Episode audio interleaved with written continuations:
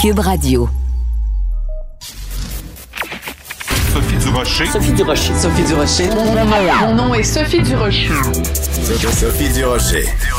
Des opinions éclairantes qui font la différence. Cube Radio.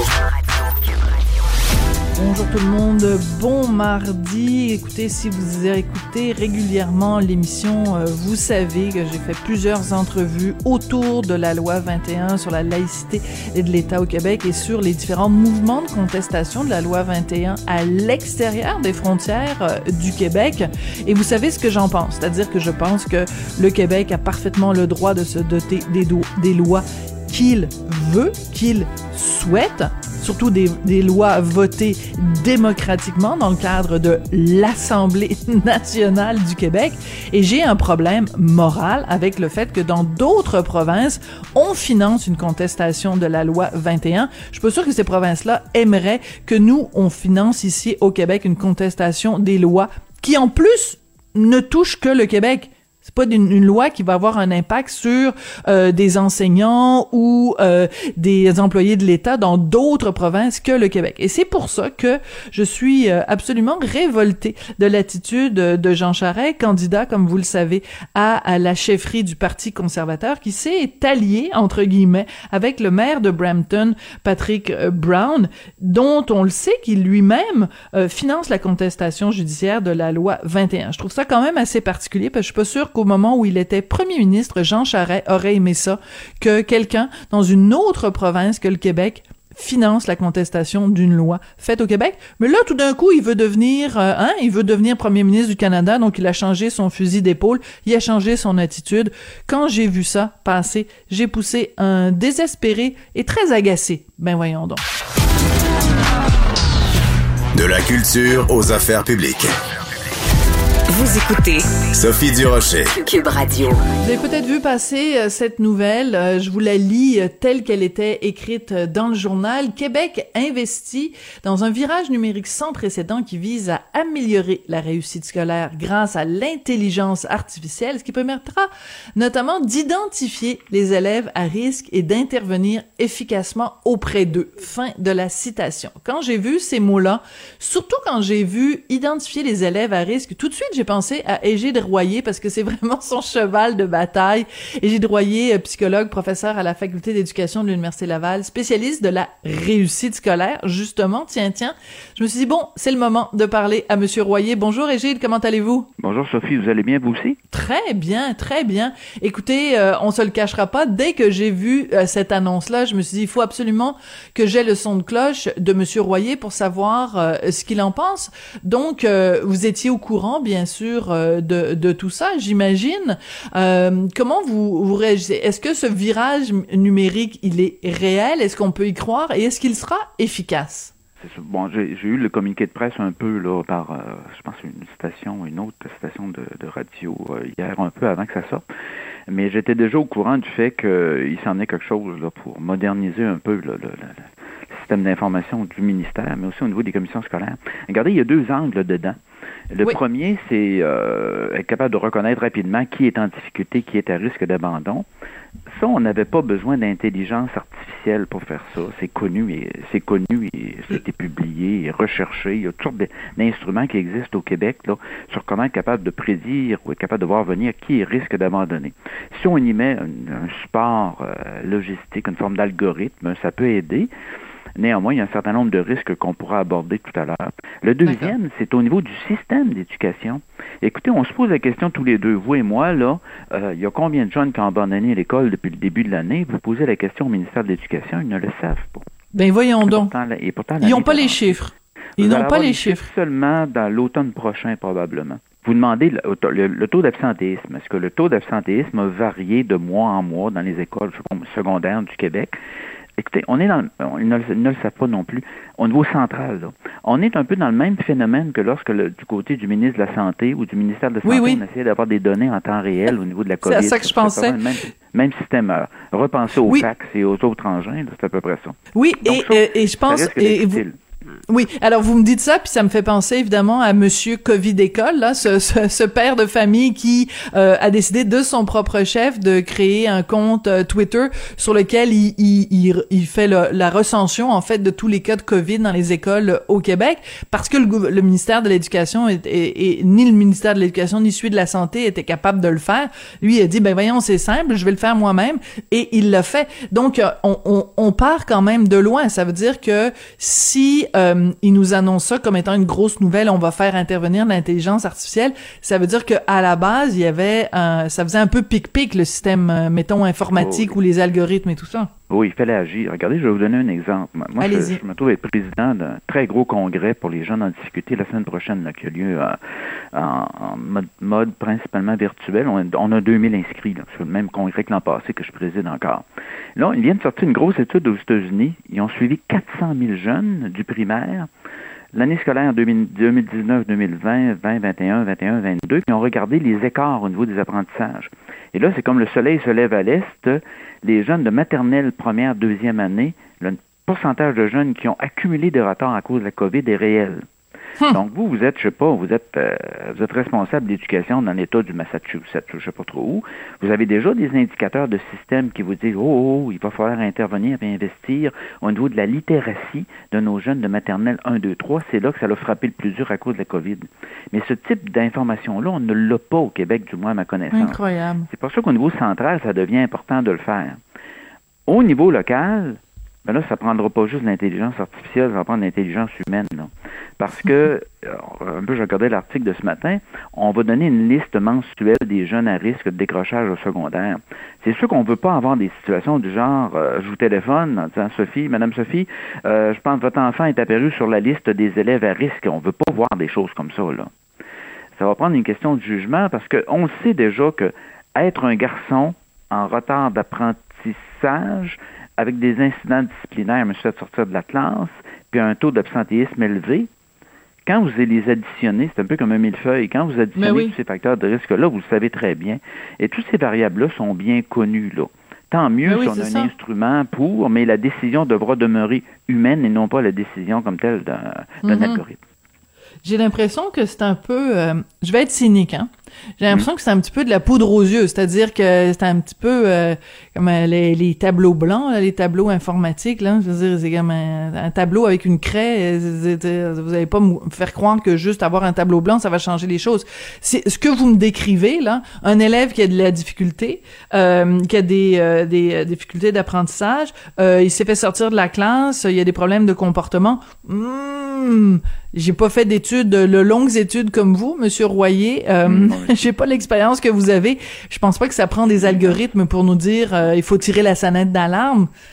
Ça dépend comment on va le faire. Regardez en médecine présentement, l'intelligence artificielle joue un rôle qui est pertinent en médecine présentement au niveau des diagnostics.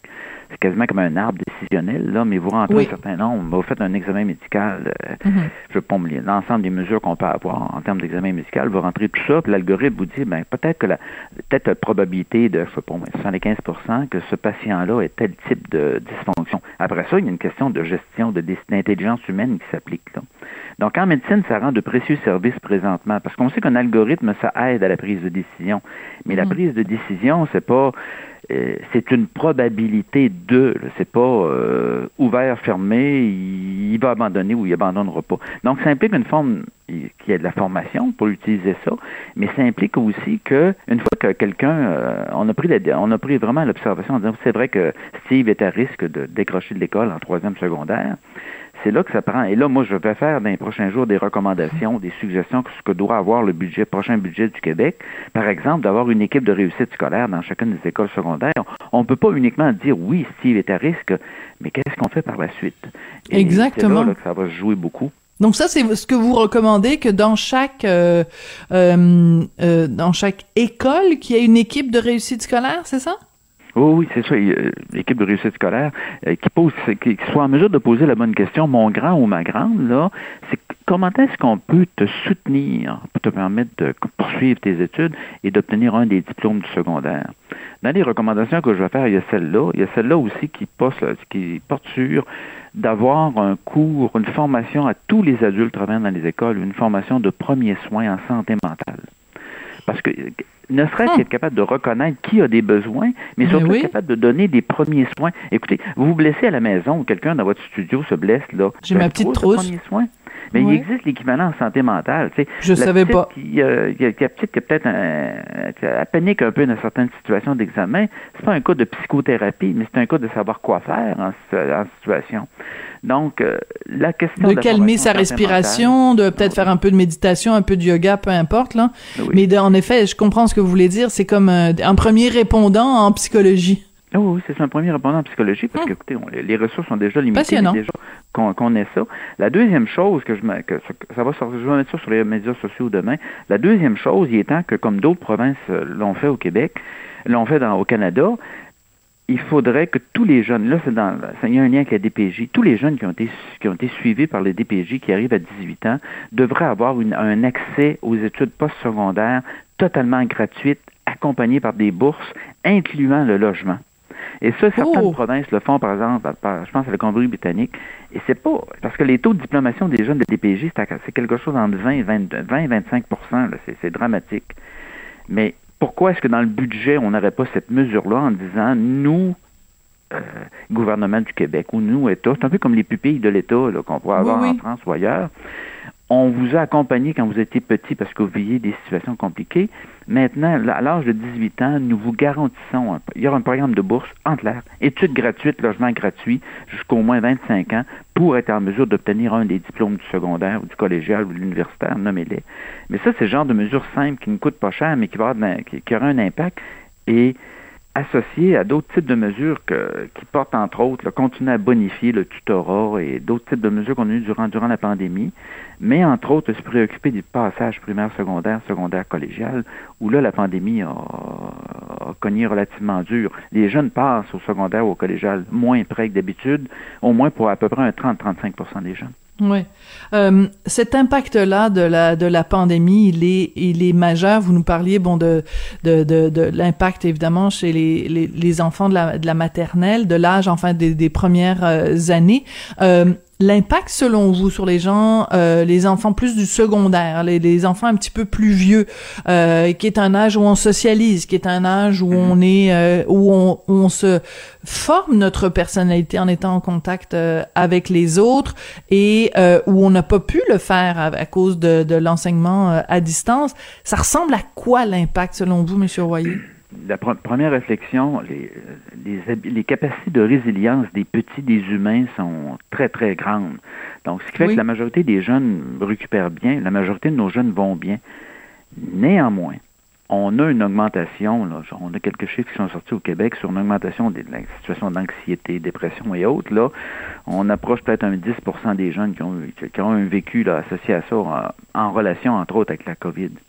L'autre élément, c'est que euh, on a des jeunes qui ont pris des retards scolaires. Nos plus forts sont restés forts, mais c'est l'écart entre fort et faible qui a augmenté. Ah Et oui, eu- c'est oh, clair comme ça. Ah, C'est très clair. Ça, ça s'est répété autant. Dans plusieurs études nord-américaines, on a même eu des, des- données québécoises là-dessus. Donc, mon noyau fort, il restait fort, mais mon écart avec les faibles a augmenté. Le noyau faible, lui, a vraiment pris de la, de la distance. Ce qui fait que même, on, on échange avec des profs du collégial présentement. Je vais intervenir à, quelques reprises au collégial les derniers mois. Et si vous enseignez les mathématiques au collégial, vos élèves forts sont forts, mais vos élèves faibles, là, que ce soit en français, en philosophie ou ailleurs, l'écart a augmenté. Et euh, quand on y pense, cette question-là, euh, on a eu beaucoup de promotions automatiques, d'après ce que j'ai décodé ces dernières années, de passage de première, deuxième, troisième, secondaire. Et j'ai des jeunes qui arrivent au collégial, euh, qui sont moins en mesure, par exemple, de réussir un cours, un cours de, de maths 103 ou l'équivalent, ou des situations comme celle-là. Et on voit la même chose aussi du passage du primaire au secondaire. L'urgence je rappelle encore que là, il faut, faut, aider tout le monde qui a des besoins, mais il y a vraiment une urgence au niveau des lecteurs débutants de maternelle 1, 2, 3. Ah oui. Parce que ne pas savoir lire ou avoir un retard important en lecture quand vous êtes rendu en troisième année, ça, c'est vraiment une variable critique. J'ai pas besoin d'avoir un algorithme ou l'intelligence Non, ben non. artificielle, là. ne pas savoir lire en troisième année, on est dans le trouble, là, dans le gros trouble. ça va prendre des mesures vraiment importantes. Et ça, les données américaines, quand j'ai des échantillons de 400 000 comme ça, puis on a suivi le même 400 000 jeunes pendant Mm. trois ans, là, ça me donne l'idée que ça pourrait ressembler à ça, peut-être pas aussi pire, mais ça pourrait ressembler à ça au Québec en termes d'écart.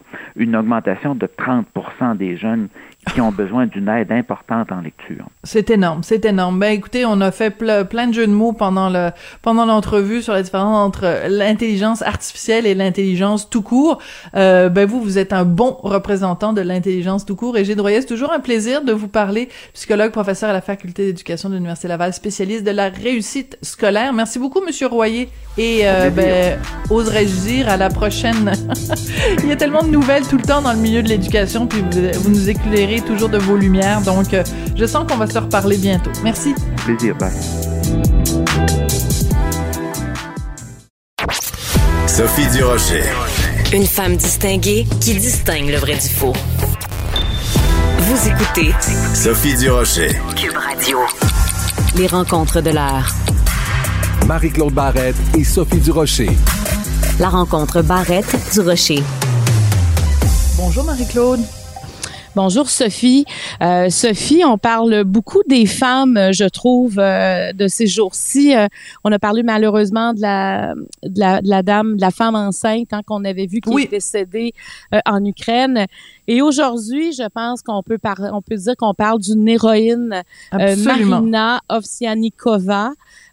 qui est russe. En fait, si je me trompe pas, c'est son, son père est ukrainien Exactement. Sa mère est russe. Elle est née à Odessa, donc on sait à quel point c'est une ville qui, euh, présentement, que les citoyens essaient de protéger le plus qu'ils peuvent. Mais tout ça pour dire qu'elle est apparue euh, dans un dans le bulletin de nouvelles principal à Moscou, donc dans la dans la chaîne principale du pays avec une pancarte où euh, elle dénonçait la, la, la guerre en Ukraine, où elle disait No war, pas de guerre écoute, en plein journal télévisé, elle est arrivée derrière euh, la lectrice de nouvelles avec sa pancarte. Écoute, on peut imaginer le courage que mm. ça prend.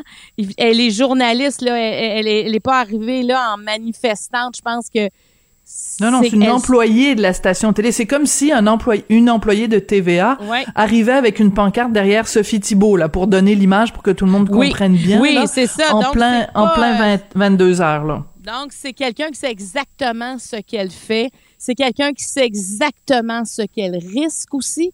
Mm-hmm. euh, c'est pour ça, je pense qu'on peut parler d'une héroïne. C'est une, femme de 44 ans qui dit là c'est assez. Elle a, elle, elle dit même, c'est parce qu'elle a euh, sur Twitter, elle a mis une vidéo qu'elle a fait où elle dit j'ai honte d'avoir permis la, la zombification du peuple russe. Elle a honte d'avoir relayé la propagande du Kremlin. Et à un moment donné, c'est assez.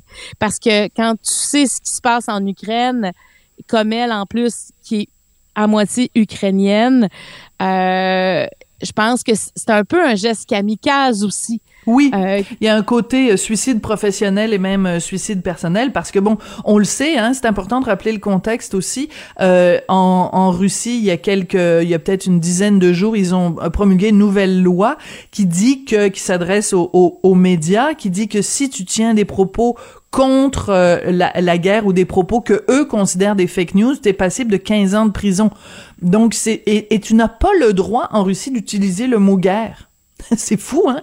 Donc, elle, elle arrive avec sa pancarte No déjà, elle est passible de 15 ans de prison. C'est complètement fou, dingue, ce qui se passe là-bas, là. Et là, présentement, on ne sait pas non plus qu'est-ce qui se passe pour elle présentement. Et je pense que ça inquiète la communauté internationale parce que, écoute, ce qu'elle a fait, elle a fait ça dans le bulletin de nouvelles, elle a fait son vidéo, euh, elle s'élève et on n'a pas entendu beaucoup de gens s'élever euh, jusqu'à maintenant. Oui, il y a des manifestations dans les rues, mais s'élever comme ça, où, ça sort du pays ou sur le plan international, ça a un impact. Euh, moi, euh, je, je, vais dire ces gestes-là, ça, ça démontre la force de nos racines aussi, Sophie. Oui. C'est ce que je trouvais, tu sais. Elle a, elle avait dans la vidéo qu'on peut voir sur Twitter, elle a un collier euh, qui jumelle son côté ukrainien et son côté russe. Puis elle, elle dit, écoutez, c'est une guerre fratricide, c'est une guerre entre frères, ça ne devrait pas avoir lieu. Donc, je trouve que c'est ça aussi son courage, c'est de dire, moi, je je défends mon identité. Je Mm. suis russe et ukrainienne. Et ça, Sophie, peu importe où on est dans le monde, quand nos racines sont attaquées, c'est notre culture, c'est notre identité, c'est énorme ce qui est attaqué Absolument. présentement. Et, et je trouvais qu'elle démontrait, alors on peut imaginer les Ukrainiens, ce qu'ils vivent aussi de voir leur pays, et elle qui vient d'Odessa. Que- Qu'est-ce que tu fais, Sophie, quand tu es en Russie pour dénoncer quand quand il y a, y a aucun endroit où tu peux parler, où partout c'est interdit, qu'est-ce qu'on peut faire? Tu sais, c'est comme si elle, là, ça, il y a quelque chose qui a fait déborder le vase, puis elle s'est dit, ben, la seule façon de le faire, c'est comme ça, et je vais en payer les conséquences, et je suis prête à en payer les conséquences. Moi, j'imaginais Marie-Claude, parce que bon, on est maman toutes les deux, puis je pense même si on n'était pas maman, ça nous toucherait de toute façon. Mais elle a deux enfants, Marina Ovsinikova, et j'essayais d'imaginer la scène parce que c'est un geste prémédité. Là, tu sais, elle est pas arrivée comme ça euh, spontanément à la dernière minute, vu qu'elle a enregistré cette vidéo-là qui était disponible sur les, les médias sociaux. Donc c'est un geste qui a été planifié. Donc t'imagines Ouais. le matin, tu t'en vas mener tes deux enfants à l'école ou t'embrasses tes enfants avant qu'ils partent pour l'école et tu sais que le soir même, tu vas poser ce geste-là et tu en sais parfaitement les conséquences parce qu'elle est productrice à une station de télé, là, elle sait très bien les risques qu'elle encourt. Je sais pas qu'est-ce qu'elle a dit à ses enfants avant de partir pour l'école, je sais pas ce que euh, quelle pensée elle a eue, si elle a en- enregistré un message aussi pour ses enfants pour leur dire je le fais pour vous.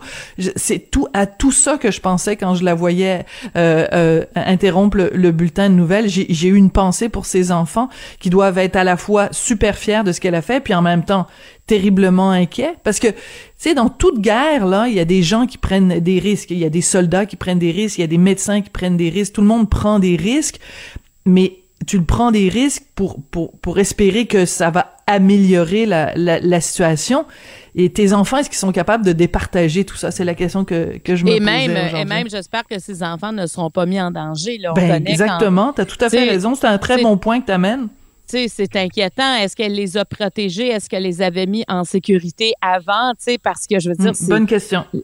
Puis elle a dit au peuple, allez manifester, n'ayez peur de rien, ils peuvent pas tous nous emprisonner. Donc, elle appelait à la démobilisation russe, elle appelait à elle appelait à la mobilisation pour parler de l'Ukraine, pour dénoncer ce qui se passe en Ukraine. Donc, elle est allée loin, cette, cette Marina, tu sais, puis euh, tout le courage que ça lui a pris, moi, je c'est ce que c'est ce que je trouve touchant parce que c'est un geste désespéré et je me demande Sophie aussi comment les Russes ont réagi à ça? Parce que nous on réagit comme en dehors de ce pays-là, mais elle s'adressait aux Russes quand elle a écrit Mm. ça.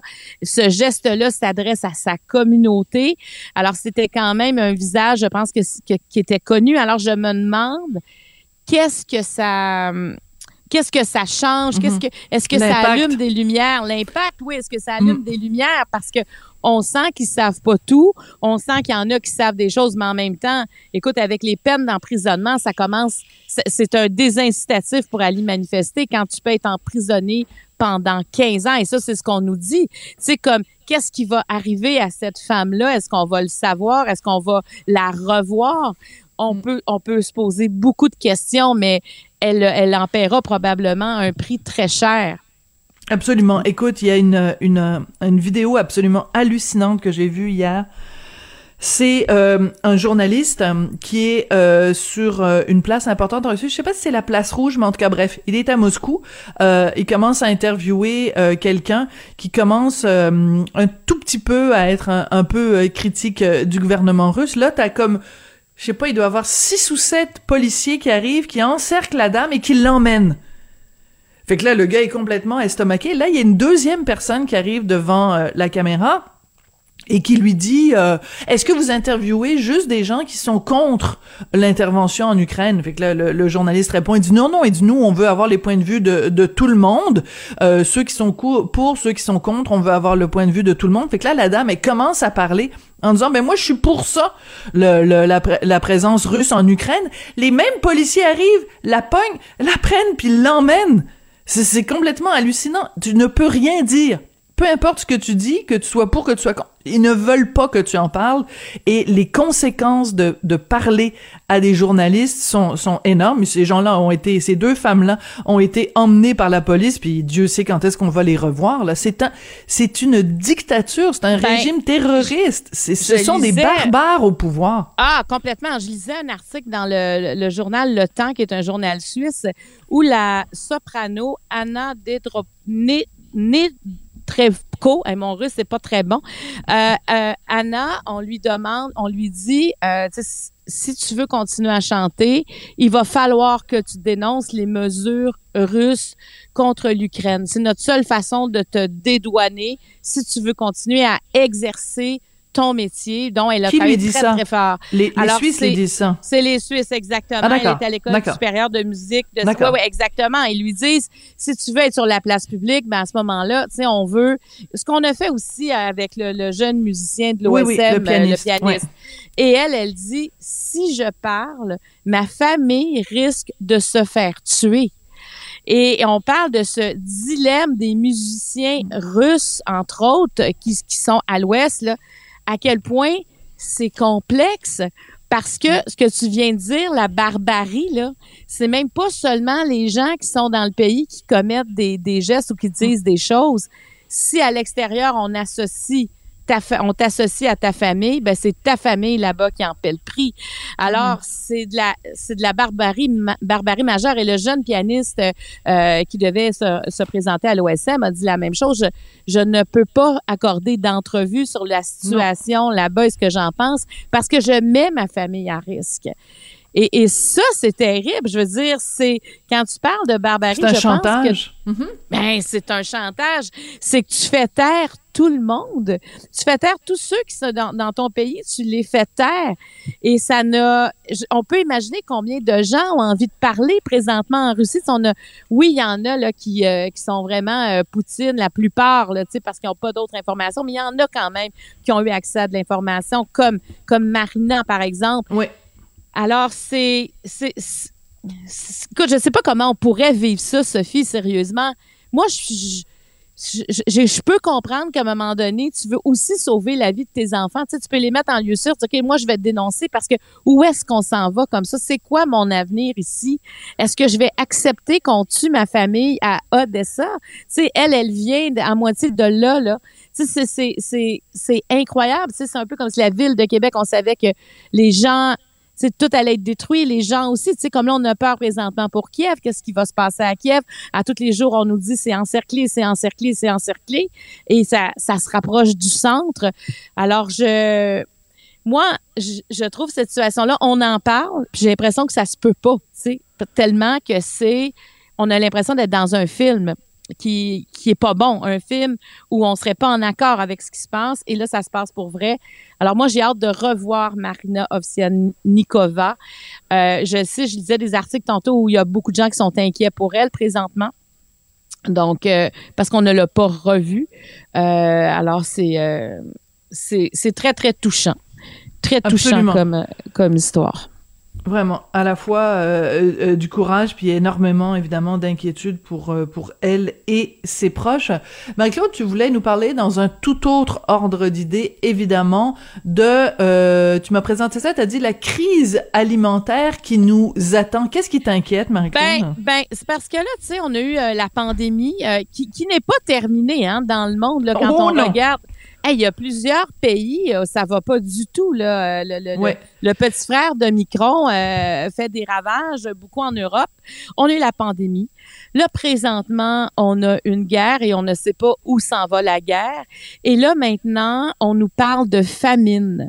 Donc, euh, je veux dire, tu sais, ça, ça va pas là, quand, on, quand on entend tout ça parce que le, quand on parle de l'Ukraine, souvent en Europe, on va dire que, que c'est c'est le, le grenier du euh, des céréales, tu sais. C'est là qu'on entrepose, c'est là qu'il y a beaucoup, Ben beaucoup oui. de, entre autres, le blé. Et on entend beaucoup parler, le blé, bon, c'est en bourse, combien ça vaut, le- la rareté, la, la pénurie, tu sais, on est, on entend parler, puis on pense, bon, à nos boîtes de céréales, à notre pain, mais c'est une base alimentaire, le blé.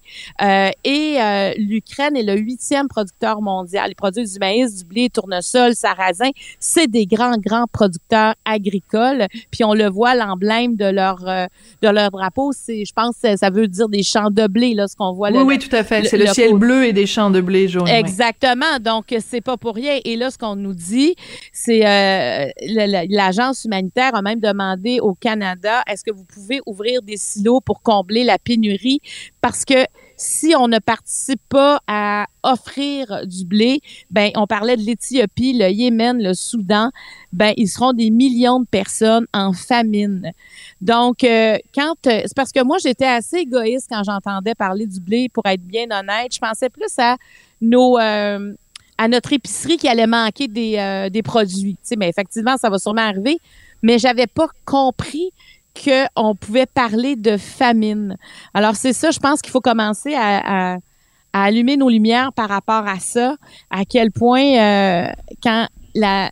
Tu sais, Sophie, c'est, je me souviens, moi, quand j'étais à l'université, puis on nous parlait de mondialisation, puis d'interconnexion, qu'on s'en allait vers là c'est là qu'on comprend à quel point on voilà. est dépendant les uns des autres. L'effet domino puis l'effet papillon, hein, le battement d'aile d'un papillon à l'autre bout de la planète euh, a une un peu avoir des répercussions jusque chez nous et euh, en effet, on le voit notre garde notre garde-manger et ce qu'on met dans notre assiette dépend de la situation géopolitique à l'autre bout du monde, à des à des à des kilomètres. On est on est tous interreliés. Je sais, c'est un cliché nouvel âge là, ben mais ça n'a jamais été jamais été aussi vrai. Aussi vrai, parce que là, on parle d'une crise alimentaire mondiale. Donc, c'est à suivre.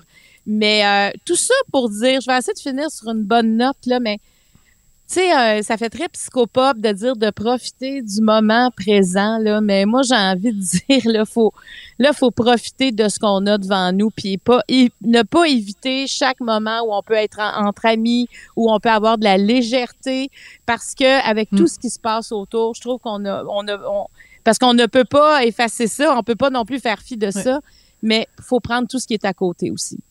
Absolument. Marie-Claude, un, message plein de, sagesse et d'intelligence. Merci beaucoup.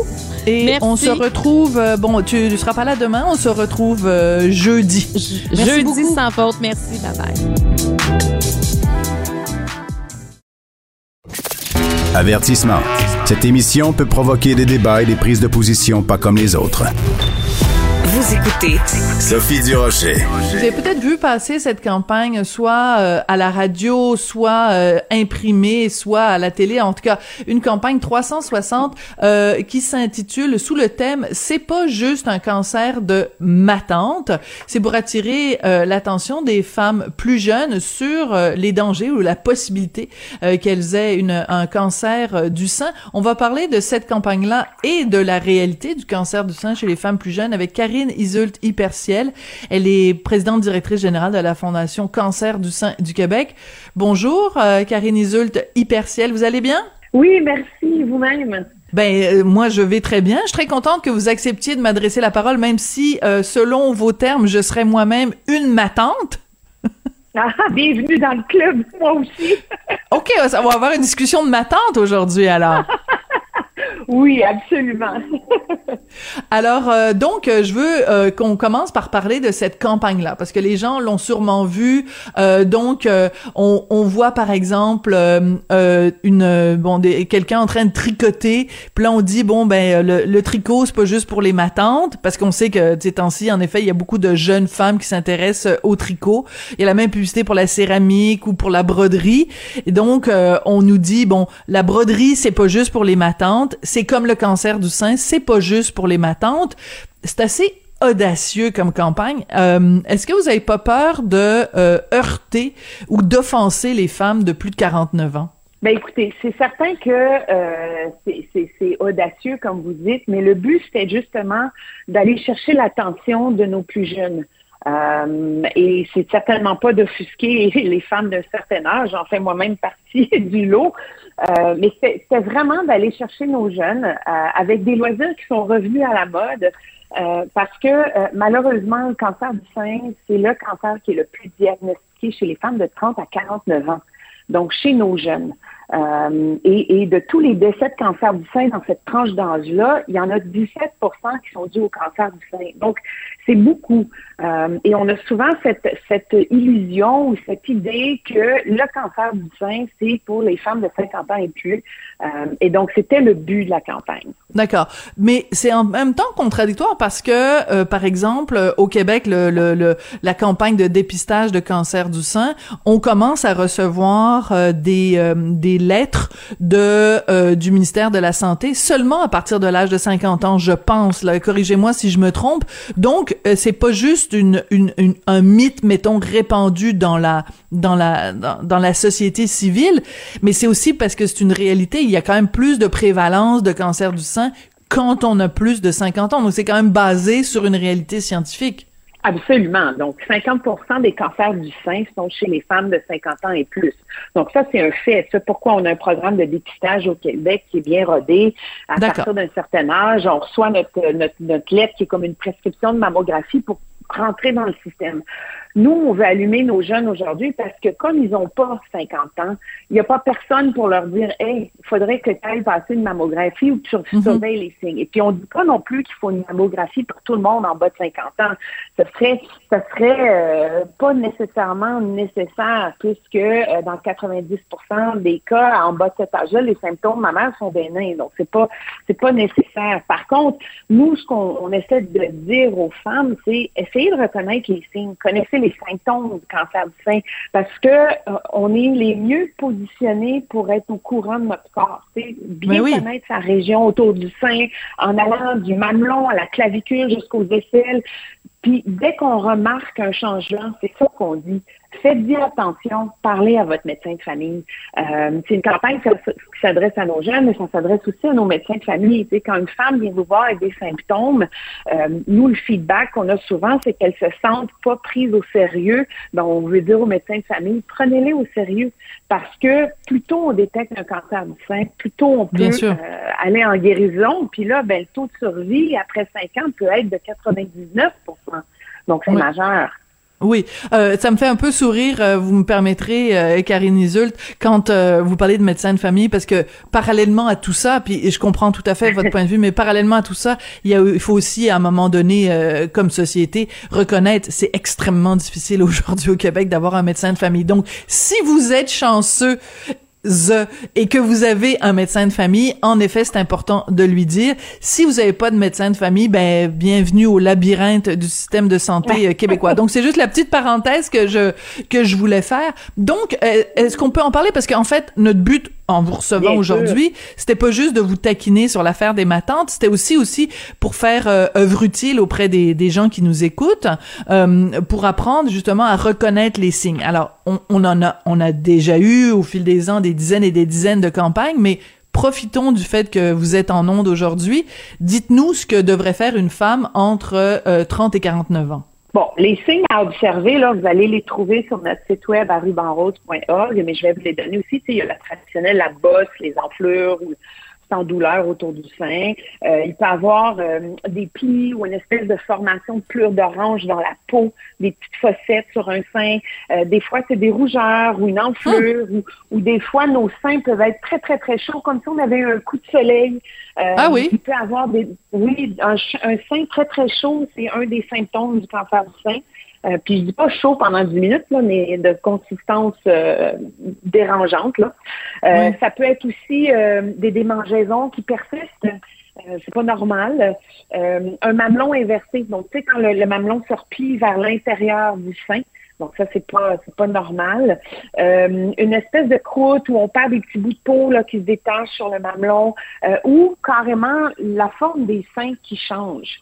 Donc, tout ça, c'est des symptômes auxquels il faut faire attention. Puis, tu sais, pour faire, euh, pour compléter votre parenthèse, je sais que c'est pas facile de trouver des médecins de famille au Québec. Euh, mais par contre, je veux rappeler aux gens qu'on a mis sur pied à l'automne dernier une ligne pour aider à naviguer le système de santé et obtenir un diagnostic en cancer du sein. Donc, c'est des pères aidantes qui attendent votre appel, c'est gratuit, c'est le 1-855-561-ROSE. Quand vous n'avez pas de médecin, vous ne savez pas par où passer, vous n'avez aucune idée par où commencer pour aller chercher euh, une imagerie médicale quelconque ou, ou, essayer de savoir si vous avez en effet un cancer du sein ou pas, vous pouvez nous appeler. On est là pour ça. On est là pour vous trouver des ressources puis vous diriger dans le système de la santé. D'accord. Donc 1 855 561 rose, c'est bien ça? Exactement. Oui. Parfait. Je le répéterai aussi euh, à la fin à la fin de notre entrevue. Euh, est-ce que la raison pour laquelle euh, les, les, femmes de 30 à 49 ans sont moins sensibilisées, c'est qu'en fait, au cours des ans, on a tellement martelé euh, plus de 50 ans, plus de 50 ans, plus de 50 ans, plus de 50 ans, c'est comme si euh, on, on, on, avait oublié cette clientèle-là, entre parenthèses. Là. Euh, est-ce que est-ce que c'est une erreur qu'on a faite au cours des dernières années de ne pas suffisamment sensibiliser les femmes plus jeunes au risque des cancers Est-ce qu'on a pris la, mauvaise approche? Est-ce qu'on n'aurait pas juste dû, dire, ben, à partir du moment où vous avez 30 ans, de toute façon, surveillez vos seins? Ben écoutez, je dirais pas que c'est qu'on a pris la mauvaise approche. Vous savez, quand on a une problématique ou, une maladie ou quelque chose du genre, on s'attaque à comment rejoindre la masse en premier. Comme 50 des cancers du sein sont chez hmm. les 50 ans et plus, c'était la, la, première étape. Il fallait s'assurer que toutes ces femmes-là aient accès à des mammographies, une trajectoire de soins qu'elles puissent se remettre. Euh, probablement oui, en effet, en faisant ça, ben on met un peu de côté les plus jeunes, euh, mais c'est pourquoi on revient à la charge cette année, puis on dit attention là, maintenant là, oubliez pas nos jeunes 30 à 49 ans aussi, c'est important. Puis je veux dire, ça va pour les 20 ans et plus aussi. Euh, donc, on, y va par, on, se concentre sur certaines tranches pour essayer de passer des messages directs et avoir un impact. Euh, donc, je peux pas dire que c'est une erreur. C'est juste qu'on y va par étapes, du plus urgent euh, à la prochaine étape suivante. Puis là, bon, on est rendu à justement rappeler aux femmes de 30 à 49 ans que c'est pour elles aussi. D'accord. Euh, je veux juste revenir à votre campagne de pub parce que moi je suis convaincue que ça va faire jaser. Euh, je suis tombée sur une entrevue dans euh, le Grenier aux Nouvelles qui est un, une sorte de magazine en ligne là où on s'intéresse à toutes les questions de, de marketing, de publicité, de communication. Euh, donc des entrevues avec les gens qui ont fait cette campagne là, la, la, la campagne de pub. C'est l'agence uppercut, uppercut. euh, comment comment ça s'est passé? Comment vous êtes arrivé? Parce que là, on, je lis qu'il y a eu des, des séances de, de tempête d'idées, de brainstorm. Puis comment c'est qui la personne qui a levé la main en disant bon ben on va on va appeler on va on va interpeller les matantes. Puis euh, c'est comme comment c'est arrivé? Comment ça s'est passé? Ben écoutez, ces, ces brainstorms-là, ça part toujours à la base euh, d'un besoin. Donc, nous, on avait besoin de, de rejoindre les plus jeunes. Euh, et, euh, et c'est souvent, euh, la réflexion, c'est souvent un cancer de femmes plus vieilles. Donc ça, ça, a été une piste de départ. ils ont cogité sur toutes sortes d'idées pour essayer de rejoindre la tranche d'âge. Puis évidemment, on essaie toujours de trouver des slogans qui qui vont attirer l'attention. Donc des fois, ils peuvent être surprenants, comme c'est pas un cancer de ma tante. Euh, mais c'est vraiment fait au fil d'idéation, de, de se concentrer sur à qui on doit parler, quel genre de message on doit on doit livrer, et euh, aussi, ben faut être faut être euh, conscient des temps. C'est quoi, qu'est-ce qui est à la mode, qu'est-ce qui touche les jeunes, qu'est-ce que les jeunes font. Euh, ça, d'où est sorti vraiment la broderie, la proterie, le, le tricot. Je veux dire, il y a plein de loisirs qui étaient à mon époque très populaires qui sont revenus. Je veux dire, ça aurait pu être le macramé ou autre chose. Euh, mais c'est, ça a été vraiment l'idée d'aller chercher les jeunes, de les accrocher, euh, quitte à ce qu'ils puissent au moins euh, aller lire un petit peu plus loin que juste le slogan. D'accord. Parce que je me rappelle, il y a quelques années de ça, peut-être que vous vous en souvenez, parce qu'on a peut-être le même âge, euh, vous et moi, il y avait une campagne pour une euh, une marque de voiture, je pense que c'était Volkswagen, je suis pas sûre, euh, et c'était Tasse-toi, mon oncle, et et ça avait vraiment créé beaucoup de remous. Bon, on sait aussi parce qu'on encourageait les jeunes peut-être à, à, à, rouler plus vite, puis bon, c'était peut-être moins apprécié, mais cette utilisation-là du mot mon oncle avait été beaucoup euh, décrié. Euh, euh, maintenant que la, campagne est, déjà mise en mise en branle, hein, on, voit et on entend les publicités. Est-ce que vous avez déjà des réactions ou, pas encore? Ben, je vous dirais que pour toute campagne, il y a toujours des réactions, peu importe le sujet ou le slogan. L'idée, c'est pas de choquer, c'est comme ce qu'on dit à tous les gens, mais en même temps, c'est de faire réagir. Si vous réagissez sur le slogan, lisez un peu plus loin. C'est important. C'est qu'il y a un message important en dessous.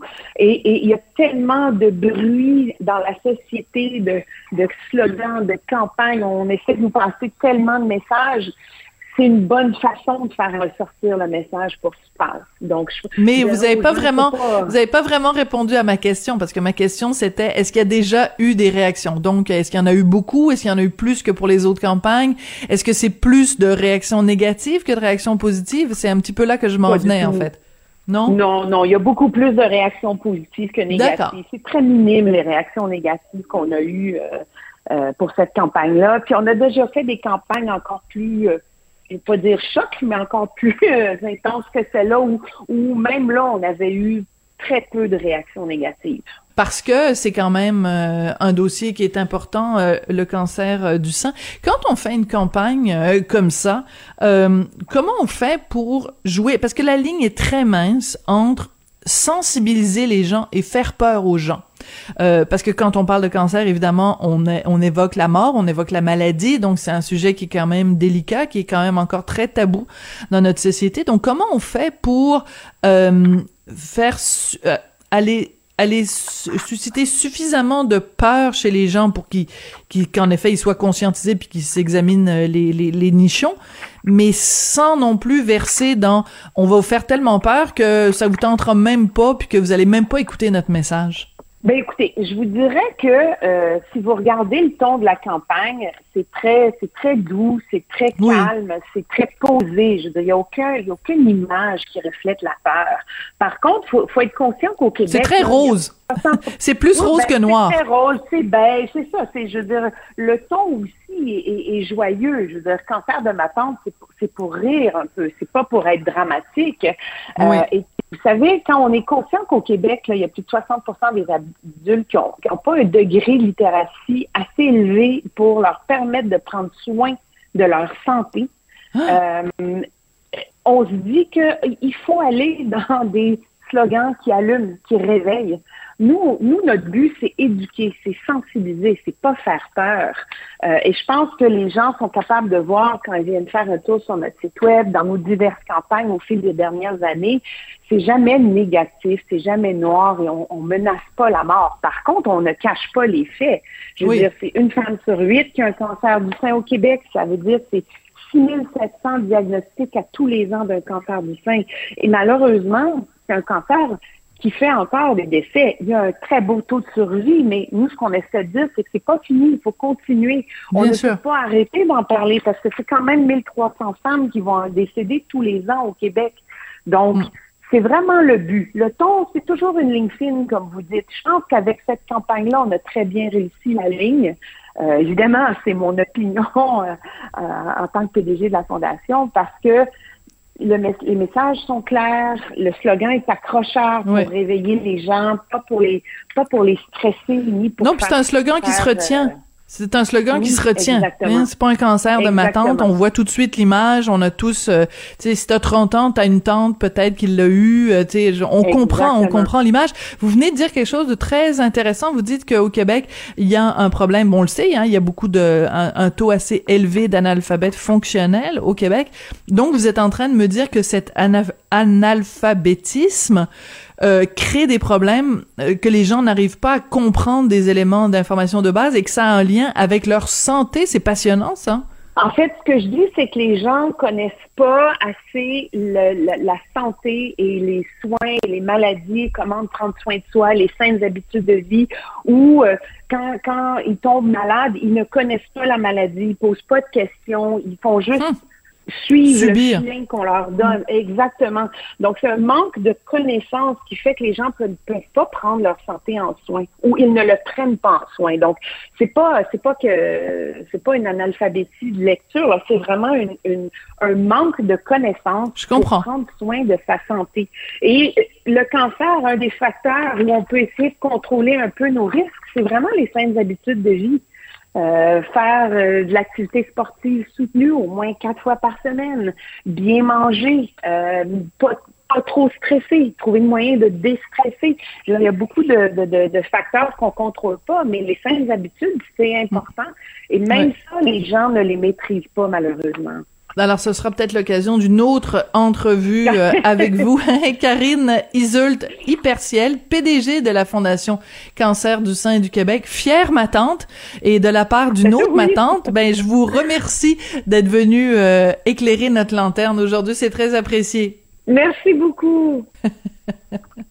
Merci beaucoup. Ben oui, quand j'ai vu la campagne, là, c'est pas un cancer de ma tante, puis je voyais tout, ça passer. La broderie, c'est pas juste pour les matantes, puis la poterie, c'est pas juste pour les matantes. Au début, je vous avoue que j'étais un peu insultée parce que quand on passe le cap du 49 ans, on n'a pas vraiment envie de se faire traiter de ma tante.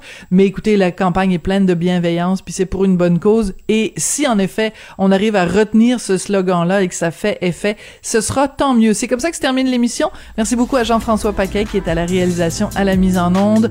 Euh, Mathieu Boulet qui était à la recherche aujourd'hui. Merci beaucoup à vous euh, de la part de ma tante du Rocher. On se retrouve demain. Cube Radio.